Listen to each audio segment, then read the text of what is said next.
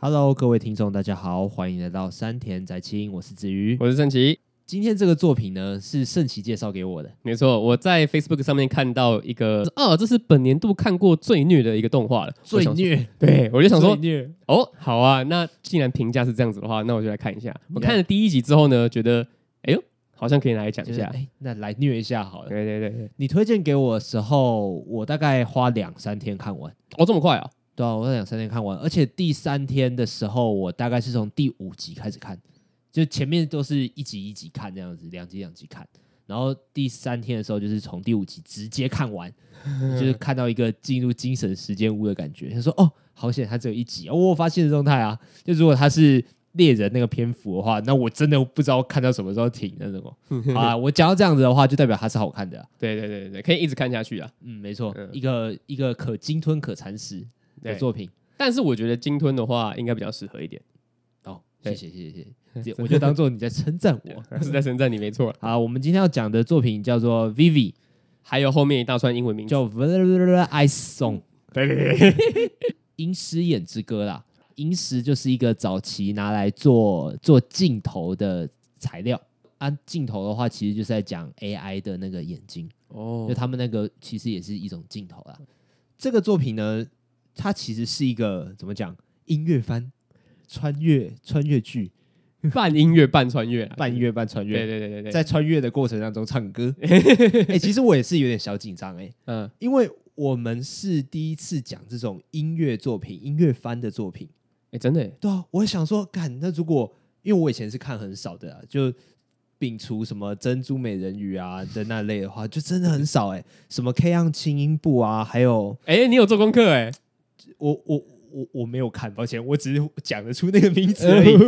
就是那些被称为经典的音乐作的作品，然后我都没有看。哎，我其实也没看，我只有看《交响情人梦》，而且还是真嗯真人电影。 的 千秋王子对，啊，我就觉得，哎、我会不会讲错啊？这样子。然后后来我想说，其实也还好，因为以这个 Vivi 来讲的话，其实音乐的成分其实稍微少一点，他甚至没有去没有去跟你纠结说，哦，什么钢琴要怎么弹啊，什么什么之类的，他比较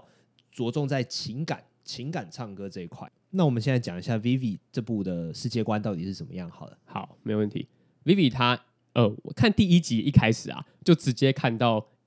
机器人在屠杀人类，血流成河，哎，真的是我要看到血流成河，哎，真已的经看到一开始看到的时候真的是有点触目惊心哎，我就是因为看到哎机器人在杀人类，好哎，那我推荐给子瑜，就就这样直子，接 跟我说，我我讲到像我有这个癖好一样。不过他一开始是真的是真的直接一个爆点出来啊，还蛮吸眼球的。嗯，反正故事架构主要是在讲说，这是一个机器人跟人类暂时和平共处的时代。一台 AI 只能够设定一个使命，就是它终其一生要达成的事情。比方说我是负责煮菜，那我就是只有煮菜这样子。对啊，比如说我是公车司机，我的职责就是开车。它里面有个比较有趣的设定是，只要一个 AI 它接收到一个以上的使命，那个 AI 就会陷入迷惘，就会混乱。哎，这是我最喜欢的设定主角呢，他叫做 Diva， ，Diva 对，是歌姬，他的使命就是要用歌唱这件事情来让全人类幸福。没错，对，那这个使命乍看之下好像很简单，但其实整篇故事都是在讨论说他要怎么用歌唱这件事情让人类幸福，因为其实让人类幸福，幸福这两个字其实就还蛮难定义的。对，嗯，它本身其实也算是一个会让人陷入混乱的名词。而且还有人类这个名词在里面也是会陷入混乱的。对对对对对对，没错。那为什么刚刚会讲它是穿越剧呢？因为在一百年以后，这个世界上所有人的人类都会因为一场 AI 跟人类的战争而消灭、它不是战争，它应该算是屠杀啊、屠杀。对啊，但是呃， 我差点讲霸凌那看起来也蛮像霸凌的啦。啊，的确是、对啊、啊屠杀比较贴切一点。那里面用的用的其实算是战争啊，就是战争的开始这样。嗯，对，然后有一个机器人，它叫做松本，它从它奉一个博士的使命回到一百年前，跟迪巴说：“迪巴，你要去保护全人类。”哦，所以我们要阻止一百年后这个战争发生。然后故事就这么开始了。第一把要如何拯救人类呢？他们的行动准准则是一个东西叫起点计划，嗯，就是那个博士呢，他在一百他探索一百年间有可能会造成 AI 混乱，然后人类攻打 AI，AI 也屠杀人类的所有事件，把这些事件抓出来之后，要请 Diva 去阻止这个事件发生。哦哦，嗯，所以才会被称为是穿越剧这样。然后 Vivi 它其实还有一个特别的东西，它是史上第一个自律型 AI，对，所以它其实是一个你可以用更多的，你可以自己去研究说怎么把这个使命做好，因为它没有很明确的讲自律型 AI 这个东西到底是怎样，但是在我理解啊，就是煮菜这件事情。我是要灌一个城市，然后我就说哦好，意大利面是这样做，然后我再灌另外一个城市，哦好，拉面是这样做。但是如果是自律型 AI 的话，它可以自己的去精进它的厨艺，然后它煮的菜就会越来越多。对，然后最后会分子料理这样，什么是分子料理？就是自哎分，你不知道分子料理啊？高级料理就对了。呃，分子料理就是你看到一个东西，但它其实不是那个东西。比如说一个荷包蛋好了，但它可能是甜的，然后它的蛋黄是哈密瓜做的，然后它的蛋白是糖粉这样子。哦，就是你看到的不是你看到的那个对样子。你吃到的不是你看到的。啊是好吃的吗？关于分子料理有很多讨论，但分子料理基本上就是一个非常昂贵的东西，因为它考验厨师的创意还有厨艺。你要怎么让一个东西变成一个另外一个东西，这也是一个考验。那好不好吃，见仁见智。因为我听你这样讲，它感觉就好像是一个注重造型胜于注重口味的东西啊，嗯，但是要怎么样子让它取得平衡。要怎么让外它外观好看，然后又可以好吃，这个就是考验厨师的功力。好的厨师可以做出好吃的分子料理，但是普通的厨师就可以就就像你说的，原子弹料 理，原子料理。哎，对啊，所以歌姬它就是一个自律型的 AI，它要自己去钻研说怎么样可以让用歌声让大家幸福。对，包括就是用歌声、人类，然后幸福，全部都是由他交由他自己定义。嗯呃，他的创作者没有给他答案，对甚至他的创作者是要求他自己想出来。那这个东西为什么会好看？你觉得？因为对我来讲啊，嗯讲 AI 的、讲穿越的其实是不嫌多的嘛。一堆啊，诶，是不嫌多还是不嫌少？总之就是很不嫌多少，不嫌少，啊，不嫌少， 总之就是很多嘛。超级多。而且以我们现在这样描述的话，其实以新颖的程度来讲，它其实不是很新颖。对啊，其实 AI 失控啦，然后全人类毁灭啦什么的，就 AI 题材里面最终最终的导向应该几乎都会是那个。所以相对来说，这个作品算是打很多安全牌。那为什么我们还是会觉得它是好看的？我觉得啦，我自己觉得，因为它所有的元素全部都抓一点，嗯哎、美少女抓一点，哎、AI 抓一点，时空穿越抓一点，然后亲情抓一点，爱情抓一点，它全部 mix 起来，然后变成一个 Vivi。然后我们可以在这个作品里面看到全部我们想要看到的东西，但是又不拖泥带水。哦，对，所以它整合的很好，那个厨师他组合的很好。对，没有错。这这跟这跟我们那个《咒术回战》的时候讲的一模一样啊，就是因为现在的东西全部都已经进入到饱和了，所以你要怎么样把一个东西加入另外一个东西，然后蹦出新的东西哦，的感你觉？说创作概念对对对对对对对。哦，好嗯，OK，就是你有自己的想法，可是你又融合其他的东西的元素，然后创造出一个自己的东西。好。那我先问你一件事情嘿，讲到 AI 的话，你觉得不能不提哪一个作品？我会想到 我们威尔史密斯演的那部《机械公敌》，这个算是最经典的啊，虽然说不定小朋友都没有看过。反正它里面就是在讲说，呃，AI 已经是非常普及，用用机器人就是呃，机器人加入自己的生活已经算是非常普及的了。然后有一天也像《V 里面的差不多，就是啊，主主电脑就是认为就是消灭人类是他们的使命，然后说机器人就觉醒，然后变得红色，然后要把要把人类干掉。但是有一台自律型机器人，它也可以自己思考它，也是 AI，它也是 AI，它也是一台机器人，但是它不会受上面的那个电脑的控制，然后它就跟着威尔史密斯一起把这世界弄成和平的样子，这样的感觉。听起来好 Vivi Vivi 致敬他们哦。还是威尔史密斯其实是超 VV，你说跨时空抄袭吗对，怎么可能？但是要讲经典的话，其实小时候就很常在看电视上看到嘛，然后到现在可能就是还是会继续重播。嗯，嗯，要算是个非常经典，就那个时代刚开始，就是刚用机器人题材没多久就出了这部电影。 那你觉得说 AI 毕竟是人类制造出来的嘛？嗯，那要多了什么要素进去之后，它可以被称为一个个体看待，它是一个人？好难，因为因为我不知道，所以我想问你。我觉得可能因为大家对机器人的想法就是它会帮我们处理很多生活上大小事嘛，的确，那它的出现跟存在也是要帮我们处理很多事情，这个毫无疑问，因为它我我们会制造出机器人，就是我们偷懒，嗯就是我们想要省力，我们想要更好的、更方便的生活。对，没错，所以我们才会需要机器人。那机器人要怎么样被称为人类呢？第一个就是它要有独立的思考能力，比如说像我们 Vivi 在我我们 Vivi 里面，很多很多大绝大部分所有的机器人全部都是听从一个电脑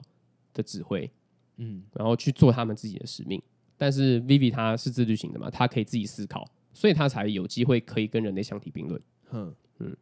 然后有很多非常多电影啊、游戏的题材，全部在探讨 AI 它之所以可能会接近人类，是因为他们会有自己的创作，他们可以由心里面去自己建构自己的世界。啊，什么意思？他们自己头脑有在 run 别的东西这样子吗？就他们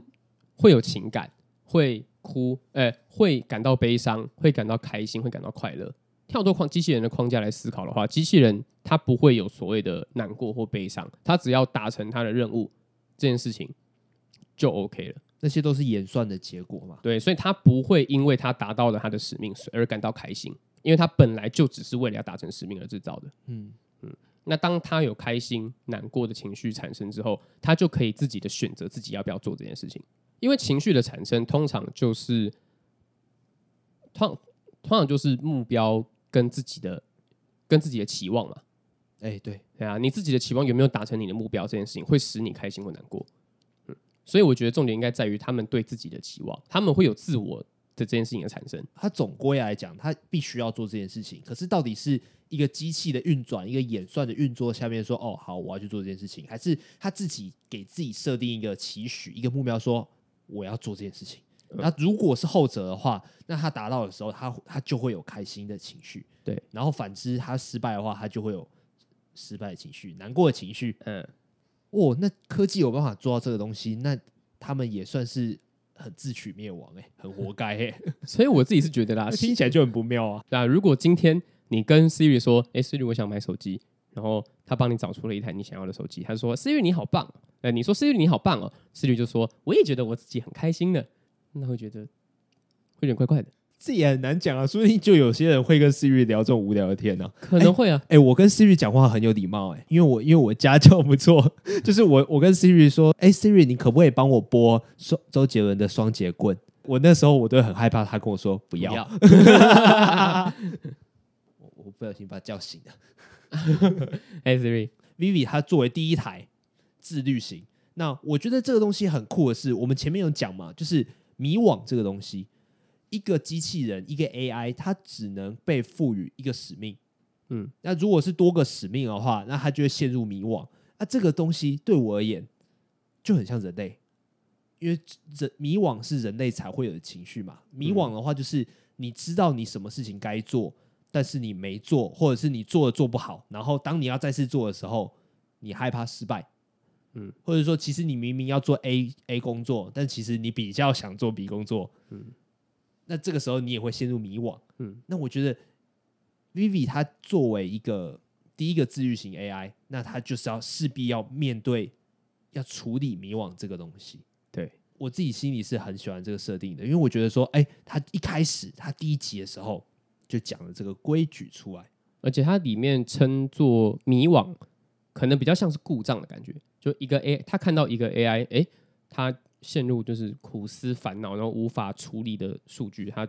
就直接把它视为故障。他们脖子这边都会有一个一个标志嘛，嗯，对，白色就是非常平常的时候，蓝色是有在思考的时候，有在运算的时候，那红色呢，就是一个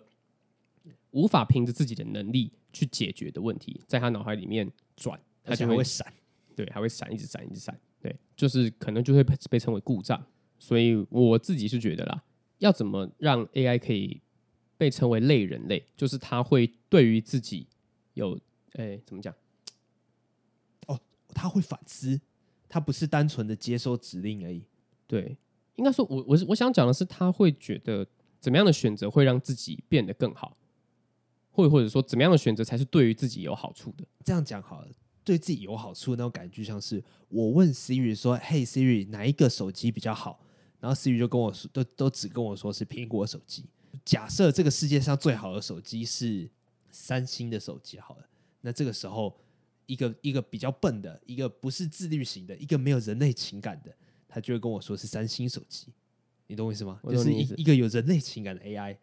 一个接近人类的 AI，他就会他就会想要骗我，他就会想要说哦，世界上最好的手机是苹果手机这样子，嗯因为这样子它就有存活的空间。机器人会不会怕死？因为这是我玩游戏玩到的，就是他会不会害怕自己死掉？哦哦，那那哦，你这个举例又又更明显，又比我刚刚说那个手换手机这个概念更明显。我在跟 AI 讲说，哎、我要从哪里去替代你的时候，AI 它自己会不会担心这件事情？对，机器人怕不怕死这件事情，就非常直接的去去导向说他是不是为自己着想嘛？好，听到这边的话，我觉得听众可能有一个很根本的问题啊，就是为什么一个好端端唱歌的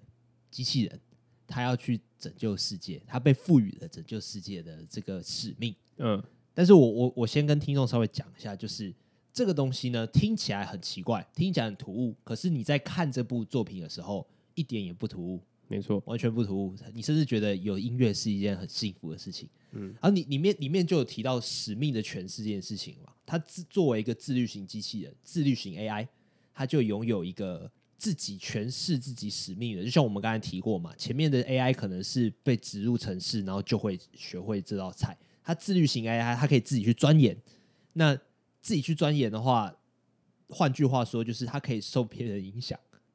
他可以接收到很多资讯，然后自己处理过后变成一个合理的解释。里面的话，还有另外一个角色叫做松本。嘿，它它大部分时间都是以一个布偶的形式或者是一个方块的形式出现，然后它是它的是它搭档，它的戏份其实也蛮多的，它是一个起点计划的算是主要负责人主呢、要负责人呐、啊，嗯他他就是要要跟他就要协助 Vivi 去完成这些任务，这样子。里面松本他对于 Vivi 的这个唱歌的任务，还有拯救世界任务呃这两个任务呢，提出一个很酷的解释。没错，他的意思就是说，诶，如果你不拯救人类的话，你用歌声让人类幸福这件事情就没有办法实现跟成立，因为人类死光光了，你也没有办法让任何一个人类获得幸福，所以呢，你只你只能去拯救人类，诶，让你的歌声可以让人类幸福，我觉得这这个解释真的是万用哎、就半哄半骗啊呐、就感觉你可以对其他的自律型 AI，如果在那个时候有其他自律型 AI 的话，感觉都说得通哎、就对啊说哎、你的工作是盖房子，对不对？你盖房子就是要给人类住嘛，啊，以后没有人类的话，你盖的地方也没有人类给你住。对， 超级泛用的，不过我其实蛮喜欢松本这个角色的，他就是一个百年后的 AI，、嗯所以所以那个讲话非常流畅，都不会有机器人的感觉，甚至比机器人，甚至于比人类更像人类，就很嘴炮，然后有有一点像讲相声、日本漫才的那种概念，就是噼里啪一直讲一直讲，节奏很快，一直讲一直讲一直讲。我马上想到一个人，《王牌大律师》的那个律师王牌大律师，你说金凯瑞演的那个古美古美门啊，不是不是不是日本的日剧。，哦哦哦哦，对，会就讲一大串的那种，然后会会让人家语塞，会让人家顿住、要愣住的那种感觉。嗯，噼里啪啦噼里啪啦。嗯但他角色的存在感呢，比较像是《花木兰》里面的陆里面的木须，哎也是一个喜感的角色，是哎、哎、但是比较没有那么白痴。在网络上面的评价的话，其实我觉得他是没有跨出那个圈子的。你说就宅宅圈吗？就是对，常看动漫，我我不太敢说仔仔圈。他有音乐，然后又有动作，要给悬疑也有给，嗯嗯，对他做的，他每个领域都发展的很平均，对很四平八稳。至少在今年的话，我会觉得是一个我跟朋友推荐，然后我会很勇敢的拿出拿出来推的一个作品。 对，但是如果时间轴拉长三年五年的话，有可能会忘记啦。本季神作，哎本季就仅限于本季啊，因为毕竟今年才过一半而已。对哎还不敢说是今年神作，但本季应该算是年度神作的候选啊，很候补候补选候嗯选对候补。对啊，那我们就来看看那个嘛，冬季的《进击的巨人》。哎、不过讲到这个的话，其实呃，Vivi 它的动画制作公司是跟《进击巨人》一到三季是一样的，很好看，是真的交给他们准没错那种感觉。而对且 Vivi 这个作品它没有漫画啊、有漫画啦，但是是目前正在制嗯作的那种，就是它这个作品是先有动画，然后才有漫画的，所以这个东西啊，就一看就知道是他们尽心全力把那个整间公司的精锐都组起来，然后做的那种感觉对除了精锐之外，还有经费，啊、对对对，对，砸了很多钱，亲女儿的概念啊。哎，真是请女人。我们接下来想要进入一个有雷专区，对有雷分享。没错，好，OK，那给各位三秒离开这个频道，如果你不想要听的话。好，我们在默数哎、对我在默数。 讲到有雷的画面，嗯嗯，你会不会觉得松本其实是坏人啊？我跟你讲，我看到第二集的时候，我一直这样觉得，因为你知道他那个特质就很像是，就是有点讨人厌呐、啊，然后有一点就嗯，讲话很快，嘿，哎、然后 就有点坏人的特质的感觉。而且他那样子的设计，我觉得动画组可能是有意有有意而为的，就想要模糊的那种概对，念，想要模糊焦点，然后觉得说，哎、到底坏人是谁，让观众有这样的期待想要心让人理。家猜，对，因为他其实到了后面才会去揭示说雅卡布是坏人。对啊，哎、他这个真的是一个大点，我觉得这个东西其实是一个，我我我不太确定它到底是优点还是缺点，那就是整部戏角色很少啊，就算角色很多，有名字的角色很多，你会关心的角色其实很少，对啊，就只有主角一个人而已。我觉得松本对我来讲，虽然他的戏份很多，但是他仍然是配角。嗯，然后在一个 反派没有很明确的状况下，你不太确定 Vivi 到底在跟谁对抗，感觉有点像在跟这个世界对抗那种感觉，对啊，就好像是这件事情是迟早会发生的，只是他努力的要阻止对，就没有一个，就像我们前几集有讲的嘛，就是没有一个发泄个的对象。对，没有一个个体可以去指责，然后就会就会硬要找出一个人。然后这时候就觉得说，哎，松本看起来有点诶你看起来最坏，那就是你 有点可疑。 还有那个啊，嘿远古啊，啊还是环古，远古远古。远古，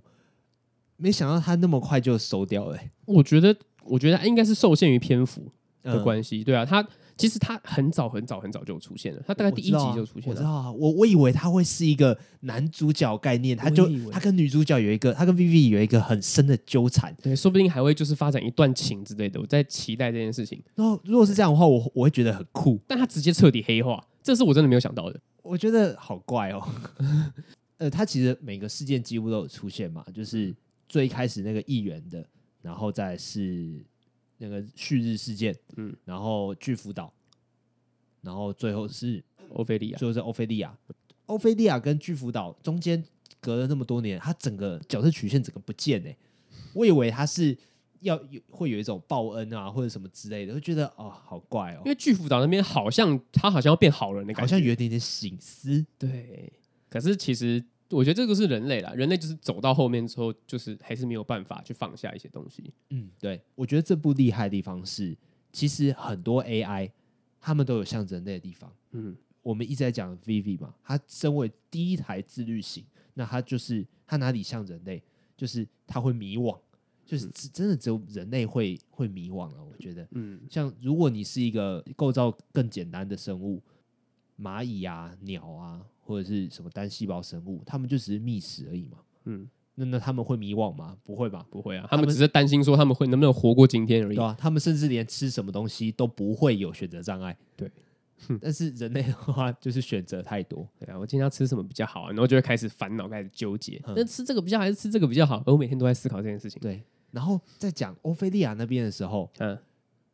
欧菲利亚，我我一直在思考说他们会会不会有一个层次的越越来越高这样子，但是我自己我自己的解读啦，欧菲利亚那一块是 AI，它跟人类一样会做出跟自己的使命相违背的事情。然后一直到自己的死前最后一刻，才突然领悟到你知道你要说安东尼奥吧？啊，对啊，对啊，啊，我刚刚说欧菲利亚你要嘛，说欧菲利亚，啊，欧菲利亚这个事件当中的安东尼奥，没关系啊。哎、安东尼奥是欧菲利亚这件事情真的很扯、欸，哎、我也是，我觉得这个是本部最大爆点吧，很可怕、欸。对，真的，对啊他真那边的话，我真的觉得就是一个他在思念安东尼奥，然后他就觉得受不了，他觉得我台我唱歌唱那么好听，结果台下没有你，嗯我很难过，然后我想自杀，对啊，结果居然是这样子演变。嗯但是说真的，安东尼奥的那个演算，他的他的他所做的抉择，我也觉得没有错。嗯，说对错的话，好像有点太狭隘。我觉得在他的思路里面，这样子有可能是正确的。是合理的。嗯，对，嗯只是他可能要到死前才意识到说自己其实不是想要那样。对他到了死前才真的意识到自己要的是什么，这件事情就跟人类一模一样，哎、对，对，不见棺材不掉泪的感觉。哎、真的、 真的，而且你知道，它每一个事件啊，都在代表着最后大事件的爆发嘛，就是一直一直在堆叠那个大事件。应该说，他在交代那个大事件怎么发生的。嗯，因为对它每个事件全部都是人类跟机器人之间的感情，嗯就是因为人类对 AI 产生了感情。就先不论 AI 有没有对人类产生感情，嗯但是对人类对 AI 有产生感情了。然后哦，雅凯布才觉得说，诶，如果人类一直依赖 AI 的话，那人类不会进步，所以他才就是演算出来推导到最后的结果。好，Vivi 有讲到一个东西，我觉得听众有点容易忽略，就是雅卡布他的资料库里面也一定记载着很多悲伤的事实。对，就是哎哎、怎么了吗？没有啊你他看那，他一定看过太多了你刚刚那个，对我我觉得你很入 戏。 我就我就很同情就他的如感果觉。嗯我讲一个搞笑的，有点尴尬。好啦，就是 AI 的使命就是要帮助人类嘛，嗯嗯，要让人类过着更便利的生活。是，然后结果 AI 一直在进步，然后结果他发现有 AI 的存在，让人类反而无法进步。嗯嗯，所以 AI 它自己产生的一个绝望的演算，所以他自己也是有意识的，他自己也有情感。我觉得，我觉得这个东西有有待讨论。我但是我觉得不管怎么样都说得通，原因是就算是因为是数据库嘛，如果它不是一个自律型的，它是一个数据库，它记载了很多悲伤的事实。因为 AI 的过度发展，导致人类过度依赖 AI，然后人类有点堕落的感觉。嗯嗯，呃，说堕落有点夸张，有点简单来讲就是没有在没有在跟着进步。然后另外一个解释是，如果雅卡布他本身是具有情感的，他自己他自己也会演算到那种程度去，因为他觉得唯一要让人类进步的方法就是 AI 取代人类的位置，成为新的人类。他把人类当成一个名词，而不是把人类专指于灵长类的那个动物。 嗯，我这样解释好烂哦、但是我就觉是得我人听得懂，我听得人懂。类这个动物啦，嗯嗯嗯嗯，他他把人类当成一个名词，有点像是漏狐啦，《咒术回战》的漏狐，他他觉得自己可以取代人类，成为新的人类那种概念一样，嗯连名词都用一样的。对，哎、这样子，其实雅卡布他不算是一个发展完整的角色，但是其实他有一个说暗线吗？他有一个背后有一个，你可以脑补成这个样子啊。嗯，而且我相信这不是观众脑补，这是他们在制作这个动画的时候应该会去想到的一件事情。是。还有另外一件事情是远古的天启，哦，对，我觉得就是雅卡布哎、我觉得我也觉得就是雅卡布。对啊，对啊他难道这是说不第二通季的伏笔 吗？所以应该说，我觉得因为雅，因为我因为远古说了天启这件事情，才会让我们想说，其实雅卡布把 Vivi 还有松本的事情全部都看在眼里，好像是哦，因为它里面有讲说 Vivi 所做的修正，他全部又再修正回来。他都可以把 Vivi 做的事情再将错就错到他原本想要的那个结果对，就还是回到正史这样。哦。所以远古其实也算是个蛮悲剧性的角色啊。嗯，对对，啊，他小时候碰到的事情，然后导致他有那种想法，然后那种想法演变到最后，发现他其实只是一个一个某个人的工具而已。白做工啦。我觉得有点像团长。你说进阶巨人艾尔文团长吗，对啊，他到最后，他到死前都还没有理解他想要理解的东西，一个比较悲剧的的人物。这，诶这样子也是有点难过。而且我看到他到最后居然把自己改造成那个样子，哎、是那真的很心酸呢、是这种凄凉到他为了某个虚幻的、虚无的答案，然后违背自己的原则，然后把自己的身体弄成这个样子，嗯，其实是很难过的，哎、但不得不说，那边打斗真的好看，真的，真真的的，好看到不行。是真的很好看、欸。我是就觉得说，哎、以这一段来讲的话，是 是神 作。我觉得以第九集来讲，第第九集就都是神作的片段了，那个毫无疑问。你觉得每每部戏的第九集全部都抓出来比啊，Vivi 最强？对，没错。而且我觉得之后很应该在很多社群平台上面，应该都会抓出第九集那两段打斗出来。哦，哎、真的太经典了。今天那个谁啊，嘿那个那个谁啊，陈旭伟他就分享这一段，他打说斗吗？对啊对啊，他说林子瑜分享，林子瑜推荐给他的， 他他不是说林子瑜啊，他说山田在清 啊、谢谢谢谢支持。没有啊，我是用我自己的账号，我是用我自己的身份去跟他说，你可以看一下这个，但他有标我们吗？他没有标，他没有标，你叫他他标一下啊他，只有用中文字打这四个字，你就这样而已让你就标让他标一下，然后让我们粉丝感觉很我觉得，哎、诶我们有在运作，对啊呀。 好，那我问你，嗯嗯，姐妹型 YouTuber，你不是我姐妹型 YouTuber。姐妹型 AI， 哎，你最喜欢哪一个？姐妹型吗？啊、我们回答两个，你喜欢哪一个角色，跟你喜欢哪一个角色的事件，好不好？角色的事件对，比方说旭日或者是巨福岛啊、哦你回答两个答案，好。我最喜欢的毫无疑问一定是伊丽莎白。干干什么啦？呃跟我一 样，这样这样子我们这样我们那个节目的篇幅会变少了。好好，好应该那是哪哪一个事件？因为伊伊丽莎白不止一个事件嘛。对啊，伊丽莎白哪个事件呢、啊我觉得她变成复制体的那个事件我很喜欢。哦，后面那一个，对，最后面的。嗯，我就先不说那个姐妹抱在一起，然后很像姐妹洞的那个感觉啊，我就讲那那那个其实还好，其实那个旭日我觉得就就还好，但是嘿我第一个最喜欢伊丽莎白的原因是因为她的外形我最喜欢，真的假的？对我最喜欢就马尾妹那种感觉， 看，可可是我反而比较喜欢他前面的样子欸，哪个前面的样子，她不是一一开始就直接是马尾吗？但是他一开始是一个是一个穿一个外套，然后里面就只有穿一件内衣，那那那个造型哦哦，就很像那种剽悍的军人那种感觉。彪悍的军人，你是喜欢这种强硬的？我以为你会喜欢乖乖乖乖的女生呢、以外形来讲的话，我觉得那个样子很好看， OK，好就了，很帅，又好了帅又好看。 OK，好了，反正我最喜欢伊丽莎白，然后伊丽莎白的最后面那一段，嘿，就是她知道她知道自己是复制体，然后她也知道她的主人给她的一些视频，嗯，嗯，她看过的时候，我觉得她的心境转折，我是非常非常可以感同身受的。哦，伊丽莎白有个感觉就很像是一个小时候被抛弃的人，然后就对于一个素未谋面的姐姐有某种怨恨，嗯但那种怨恨其实不是说她真的对她做了什么事情，就单纯只是对方比自己幸运，就是嫉妒啊，对吧？由爱生恨那种感觉。我觉得，我觉得那种东西就很像人类啊， 就是只有人类会产生多余的动作，然后那些动作最根本的原因都是情绪，对，情绪驱使他们去做这些没有经过思考的东西。就是没有产能的， 没有产能的动作，哇，你这个你这个指控好强烈哦，人类就是会这样吧？对啊吧？是没错啦。对吧嗯？呃，这种这种事情其实也说强烈吗？但是我觉得说说不定这就是人类有趣的地方，因为有些时候会蹦出一些更有更好玩的事情，对应该啊，是啊。嗯要不然游乐园这个东西是是怎么样，对不对？游乐园游乐园这本身这个东西会创造出来的用意就是、啊就是就很奇怪啊。哦，要让大家很害怕、很怕、很怕、很怕，可是又很开心。对啊，然后但是终归来讲，它好像也制造了一点点商机跟跟工作机会。那、嗯但是当下来看，绝对是没有产能的啊、嗯就是人类为什么需有这个需求？我蛮喜欢一个点是，呃，一开始我没有发现，但是我看第二次的时候，我看第一集跟第十三集，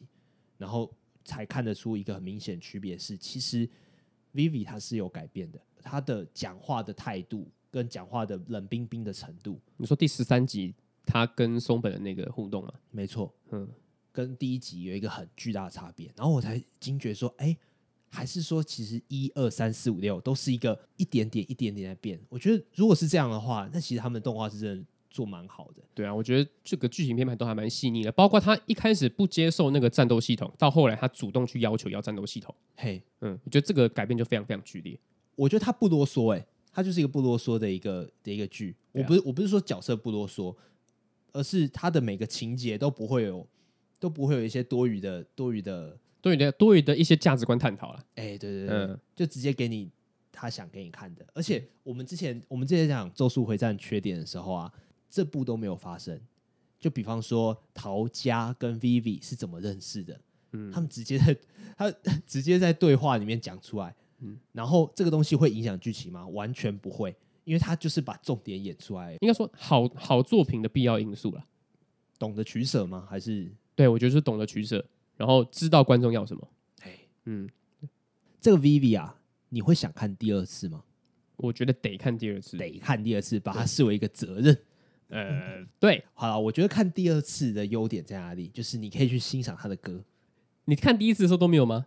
我觉得看第一次的时候顶多是听歌而已，但是看第二次的时候，你可以去看歌词，哦，它的歌词是有呼应剧情的，诶不真管的是不管是反衬还是直接衬托，我觉得都有去对照到那个剧情。嗯，我觉得这是一个很成熟的制作啦，就是声优是一帕，然后演唱者又是另外一帕。演唱 Vivi 歌的人，他不是声优本人，嗯，然后简单来说，有两个人在诠释 Vivi 这个角色，然后写歌的人又是第三个人，这样子，他们都把 Vivi 这个心境去很配很呼应到剧情里面，嗯嗯，我觉得这个东西算是还蛮屌的，真的还蛮屌的。对啊，干嘛？这是这是谁的用语吗？没有，我觉得这个用语很特殊，我想把它记下来。 靠背。然后还有一个东西， 还有一个东西我很想笑，嗯就是里面有一个东西叫做逻辑子弹，怎么了？就是里面有一个工具啊，哎、就是打下去之怎后么，了？那个机器人会有一点像是电波受到干扰一样，嗯，很好笑吗？我觉得很好笑哎、为什么？我觉得这名字很像小屁孩、欸，逻辑子弹、就是比方说以后哪一天。黄圣琪讲话有点错乱，有点前后不一的时候，嗯就会有一个人说：“干，你是被逻辑子弹打到是不是？”听起来蛮合理的、啊， 用起来蛮合理的、啊。我觉得这， 我觉得这个名词很好笑啊，就觉得哎、诶怎么有点中二的感觉啊？确实啊，它那个设计原理其实还还蛮中二的。逻辑子弹，我觉得哎、诶有这这是独创的吗？还是其他的剧有类似的有同一个东西啊？我是听过一个说法叫逻辑炸弹，就是你在讲一个什么非常的逻辑的话的时候，就逻辑炸弹砰这样子的感觉，哦对，哦，你说那个那个迷音吗？类似啊。哦，可是这逻辑子弹就是相反的意思啊，是你你被逻辑子弹打到之然后，后你就会突然呃，呃你整个人就变得很没逻辑。哎 好啊，那你觉得 Vivi 嗯推荐指数多少？推荐指数吗？嘿，哇，这、这一部多有这一部的推荐指数有有难到哎、什么意思？因为我前面讲了，它就是一个非常平均的作品嘛。嗯，那我要用怎么样的